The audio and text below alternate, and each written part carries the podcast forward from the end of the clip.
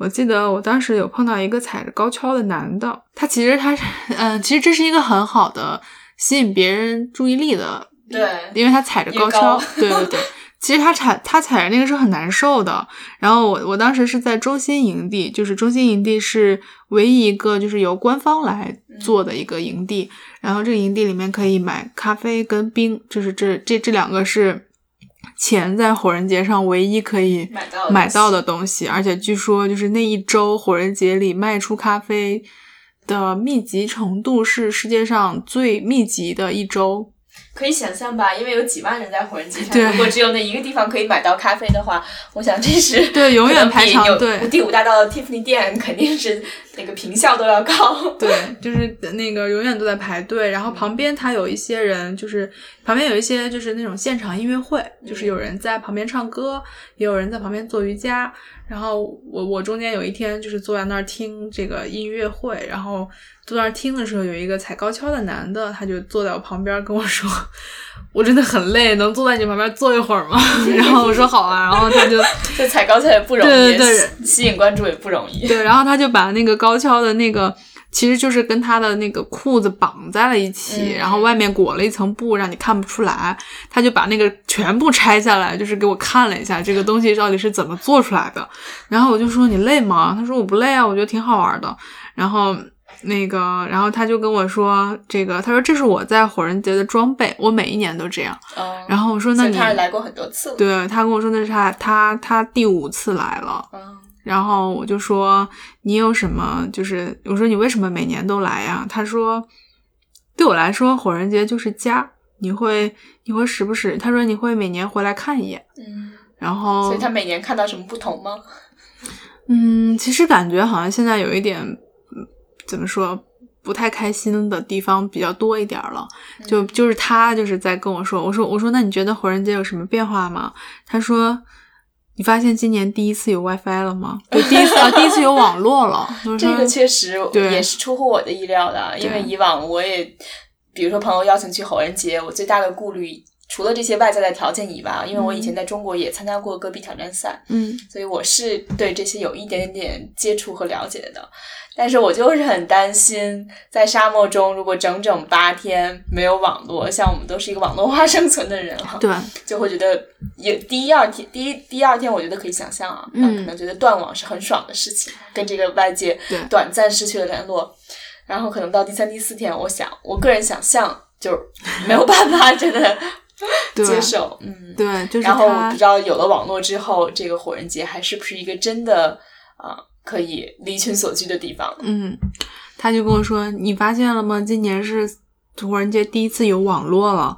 然后我我说：“嗯，因为今年是我第一次，所以我看不出来什么区别。对，你没有经历过没有网络的时代。然后第二个就是他跟我说，他就好好像挺生气的吧？他就跟我说：“嗯，你看到那个广场上那个。” At 跟那个 hashtag 那两个标志了吗？嗯然后就是在广场上有一个 earth 跟 home，就是就是啊，有点像他们的这些字母的雕塑摆在一起，然后旁边分别有一个就是 Twitter 的这个 at，然后还有一个话题的那个 hashtag，对，然后。这感觉是 Twitter 赞助的吗？不知道，就是大家都不知道，然后就会觉得，哎，为什么会有这个？然后那个这这个男生就还挺愤愤不平的吧，就是悄悄跟我说：“你看到那个了吗？”哼，肯定是那些。科技公司赞助的，他说肯定是他们赞助的，想让我们拍照发发 Twitter 发 Instagram。对，其实究竟是不是这些科技公司赞助的，我们也不得而知了哈。因为虽然科技公司，我想象他们如果把自己跟一个很酷的火人节这种文化现象联系在一起，对他们来讲是一个很很不错的联想，对吗？嗯，但是我觉得他们可能对火人节。暂时还是没有太多的商业化的考虑。如果真的火人节变得那么商业化了，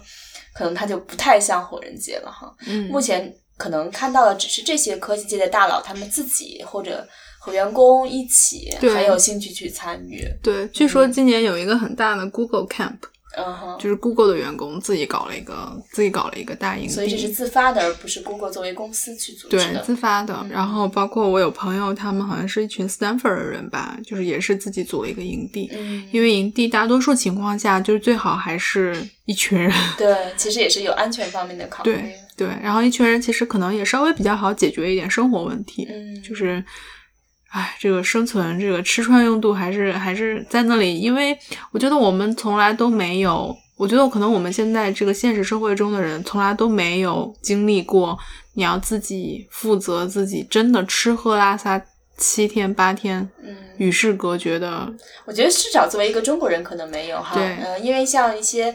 呃，少年、青少年们在美国，他们都会有啊 camping 的经对历，对对吗？对所以一到夏天，他们可能学校里会组织他们在野外或者某些地方去生存一段时间。对嗯，所以那些户外经历是很丰富的。对，就是你要提前做好很多准备，想好很多东西，包括我这次去之前，我认为我已经非常认真仔细的做了功课了，然后去了之后还是发现啊，风沙比我想象中要大，然后还是比较难受。包括我们当时在那儿的时候的那个，嗯，那个沙尘其实是有腐蚀性的。嗯，然后我去，啊，当然这个我之前做好了功课了，就是 我带了一瓶醋，嗯，就是去的时候啊、我们隔壁当时我们隔壁营地有一个台湾有一个台湾人做的营地，他们就过来串门儿的时候就跟我们说啊，你们一定要记得那个在手上跟脚上都涂一点涂一点醋，要不然的话脚会烂的，就是这个沙尘是有腐蚀性的，就是嗯沙尘可能是碱性的，需要醋一些酸性去中和它。对对，然后也会也会就是你要尽量多吃一些咸的东西，不然的话你就会水肿非常的厉害。哦对对，这个可能都是 如果有兴趣去的听众，提前要多做一点功课。对，所以我就有提前带榨菜。对，我看，其实我呃有看过，就是曾经写 Twitter 那本书的《纽约时报》的当年的作者，现在应该是自由职业者吧。Nick Bilton 他写的一篇关于火人节的文章，里边提到自己十多年前去参加火人节的时候，吃的食物也就是呃麦片和那种 叫 beef jerky 是吗？就是那种牛肉干和麦片，不像现在可能他发现或者是听别人说起，有一些硅谷大佬都会坐直升飞机直接空降到火人节现场哈，嗯。然后直接进入到帐篷当中，也有自己自带的厨师可以给他们做 sushi，还有 beef tartar 什么各种你可能是在沙漠里难以想象、很难获得的一些食物，就感觉和他们在大城市中的生活并无两样。对，嗯今年其实发生了一件就是这种有强烈的双方冲突感的事情，嗯就是有一个据说好像是俄罗斯的一个什么什么大佬吧，就是土豪对对对对土豪对。做的一个营地，然后他们据说是因为他们作风太过分，就是太太奢靡，然后太与太不符合火人节精神，嗯然后导致有一天他们的帐篷周围的他们搭的电线全部被剪了，然后他们存在冰箱里的食物被是是食物还是就是他们的水都被都被倒了。嗯因为就是可能别的还好，就是你把别人的水倒了，这个、这个这个还是蛮严重的。嗯这个后来火人节还有就是专门调查这件事情，嗯就说，嗯，初步初步的推断是可能就是这个这个营地作风太太奢华了，对。然后与火人节，因为大家都是大家都是来体验这个嗯对体验这个精神的这个过程的，然后跟这个太不一样了，所以遭到了攻击。对，可能这个确实也是有点极端和恶劣了，因为现在确实很多人可能就把火人节看成了一个标签对，就是你可以去了，然后你回来，你跟别人说哦，我去过火人节了。嗯但是其实可能他心里并不认同火人节的很多东西，或者是也不愿意去吃这份苦，就是真的会真的来体验火人节。原本他要求你的那样子，就是几个人住一个帐篷，然后你要生活自给自足，然后你要多出去参加活动，然后如果你有能力的话，你也可以贡献自己的艺术品。就是他其实本身还是一个比较鼓励大家分享，对分享，然后创造奉献的一个一个嗯乌托邦社会吧。就是现在可能很多人确实把这个现代的很多东西带进去，然后就是会有点影响，对，有点影响它。所以其实这里这几年关于火人节是不是失去了原本应该有的精神啊什么这种讨论，就真的是层出不穷。对，其实不光是火人节，我觉得包括整个硅谷，之前因为这一批科技公司纷纷上市，大概自 Twitter 始哈，对，所以整个旧金山从房价、交通就都整个城市都发生了很大的变化。对。所以我也会，比如说听到一些我们他们叫老 burner，就是叫 burner，就是去火人节的人，然后他们叫老 burner，就是可能会来了，比如说至少四五次了的人，他们可能就是会自己私下里组织一些小聚会。就是可能他们还他们可能还是会来火人节，但是就是他们可能觉得更纯粹的活动，对，是发生在他们的小世界里面，而且那些活动都是只能邀请才能去的，就是绝对不是说像火人节这种，就是你花钱买门票去的。对，其实把门槛放的高一点，也让大家觉得你。为你做这件事情是要付出很多的，而不是一切都是理所应当就得到的。嗯，就现在这样子的活动好像还蛮多的，然后，嗯，好像加州就有很多，嗯，就是各种各样的主题，什么茶道啦、冥想啦、做瑜伽啦，就是都有吧。对，其实我觉得火人节它并不仅仅是一个八天的活动，嗯，很多可能借此成为的朋友，他们也组织很多线下的活动，哈，嗯。嗯，在围绕全年。都会一直有开展，对，所以别人说火人节就是你花半年的时间来准备，然后你去经历这一周，你再花剩下的半年来回味。所以这也很融会可能他事情已经过了三个月之久，他还是可以喋喋不休的，然后不断的有一些新的故事，呃，想跟我分享，然后在这里也跟我们的听众去分享。对，因为对我对我个人来说，就是还是很不一样。就像我感觉好像跟你讲过好几次，就是首先在去火人节，在去火人节之前，我从来没有从来没有去过沙漠，然后我也从来没有想过，就是我会去沙漠里生活一个星期。所以当时去，就是当时整个在沙漠里八天的这个过程，对我的冲击还是挺大的。然后其次呢，因为我的皮肤很敏感，就是是是那种高度敏感皮肤，所以在挑战又加了一层。对，然后我又有点小洁癖，就是 我在沙漠里的刚开始的两天，就是有一点，也不能用痛不欲生来形容吧，但是会有后悔。就是会觉得我至于吗？就是为什么一定要来这儿呢？然后就是还是会有一点动摇，就是会会觉得有在想为什么，就是会想在，就是会一直在问为什么。但是后来适应了之后，就会觉得它真的是一一份非常非常非常美好的回忆。然后。嗯，一个非常难忘的经历，就是我觉得，就是我我也经常跟别人讲，这是改变你人生的一一种体验。就是你可能你回想起来，你可你可能真的就是人，我觉得可能人一生很少有机会，就是会你可以放下所有的事情，然后八天生活在一个沙漠里，然后可能可以。集中精力去想很多你平时在生活中没有时间去想的事情，对，所以是一个强制性的让你跟这个世界短暂的隔离，对，而且有可能给你开拓另一个世界。对，而且就是比如说，你像我，就是我之前我就会觉得啊，我皮肤这么敏感，我不能在阳光下暴晒，然后不能吹沙子，然后我我我我也我也有一点洁癖，我受不了我自己每天满身土，我受不了我比如说超过多长时间不洗澡。就是以前你觉得种种种种自己给自己的这些限制，在那个地方，因为环境就是那样子的，然后每个人都是这样子，对，然后每个人都是这样子的，所以就是你之前所有认为的问题都不都不再是问题了，就所以可能是个伪问题，对，就是就是你就会觉得哦，好像也没有那么严重哈，嗯，当时我记得赞大度的 CEO 吴赞。在后来给我发了一条微信，就是他会说，当时在沙漠里觉得种种种种的不适应，出来之后全部都不见了，你心里留下的全是美好。嗯，就是我还我我自己就是非常认同这句话。对，就感觉在描述一段情感，然后最后只是留下一些弥足珍贵的回忆了。对，所以就是当时我记得一个细节，就是当时我在走的那一天，就是大家其实可能心里都比较复杂吧，然后都在想啊，这几天结束了，当然心里面稍稍微有一点窃喜了，觉得那个马上要回到现实生活了，终于要回到人类文明社会里去了。然后情绪很复杂，对对对，情绪特别复杂。然后我在那个机场的时候，那个碰到一个旧金山大学的老师，一个男，一个白人男生，然后我们俩就站那儿聊天儿，他就看着那个沙尘暴，就是当时还在刮沙尘暴，他就跟我说，他就问我说：“你明年还来吗？”然后我说：“我不知道。”然后我就我就问他说：“那你呢？”他说：“给我钱，我也不会来了。”他说：“我在这儿吃土吃够了。”对，我觉得可能对很多人来讲，这个条件还是非常的恶劣的哈。对，然后后来一个就是离开火人节之后，一个很有意思的事情就是，我觉得我刚开始离开火人节的两天很难回到现实生活里去，就是看一切都觉得像在看电影。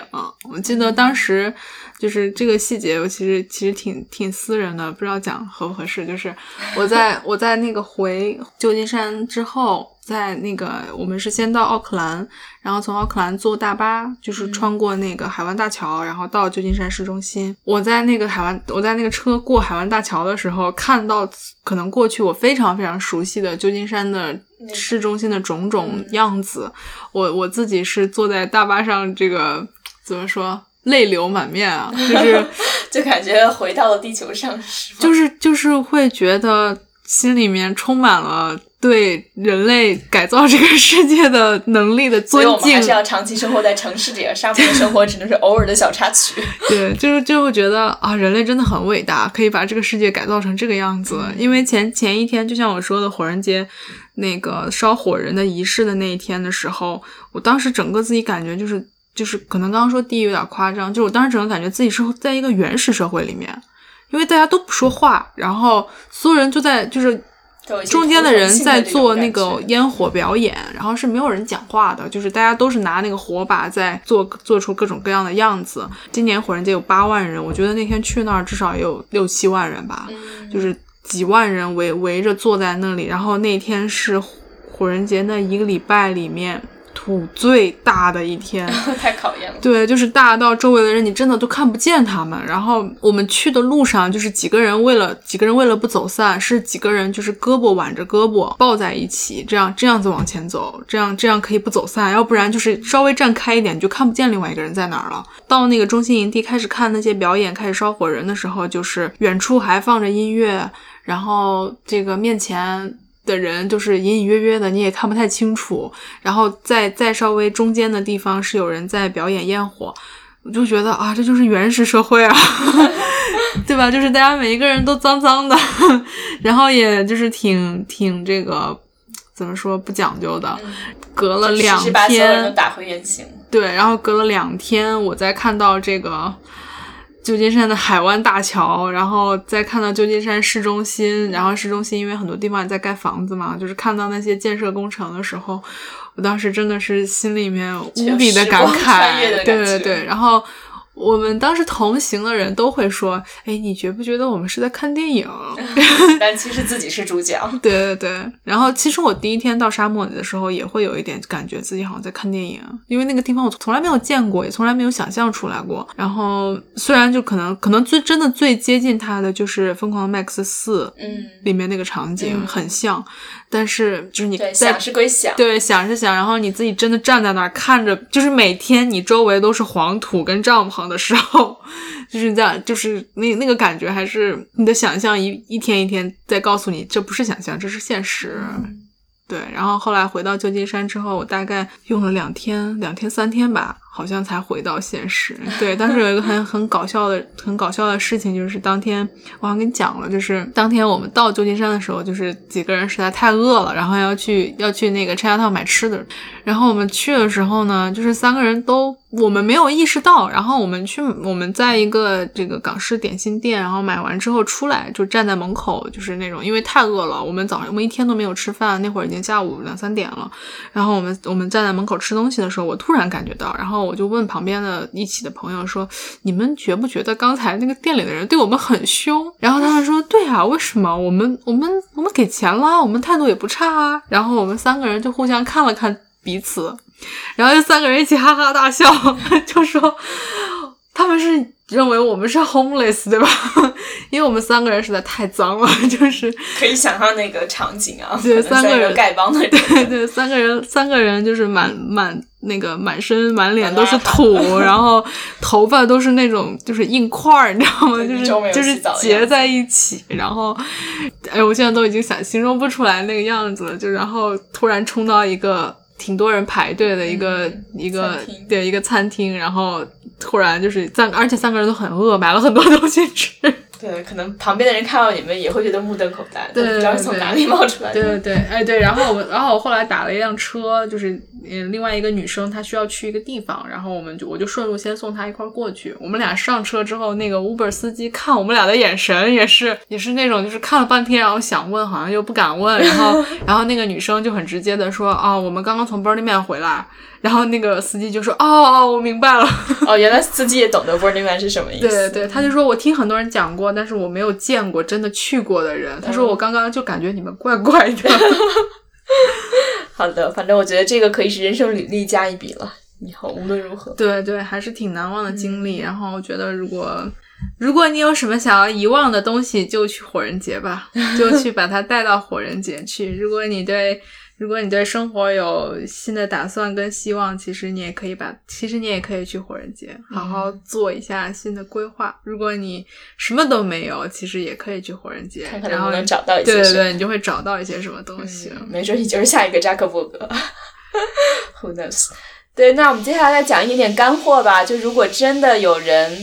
有兴趣去火人节的话呢，他要。提前从什么时候开始规划行程呢？或者做一些哪些准备呢？可能最好就是要真的是要提前早一点做准备，因为我听赞纳度的人讲，就是说他们大概提前半年就开始筹划这件事情了。嗯，因为火人节其实他们是在每年的八月最后一周，在九月呃美国的 Labor Day 就劳工节之前的一周进行，所以就八月底九月初这个样子。嗯嗯，当时赞纳度的 CEO 吴赞同学跟我说。申请一个火人节营地呢，就像你申请了一次美国的大学，这个过程是很复杂的，听上去还蛮挑战的。对，他就说要先，你要先定营地的主题，然后你一定要很定一个不太一样的主题，比如说我们这次这个主题叫东西，就是 Eastern Light，因为大家都是从中国过来的，所以呃，就是想要有一些中国的特点，然后又希望朝气蓬勃一点，所以东就是东方的东，然后西就是那个晨曦的曦，嗯。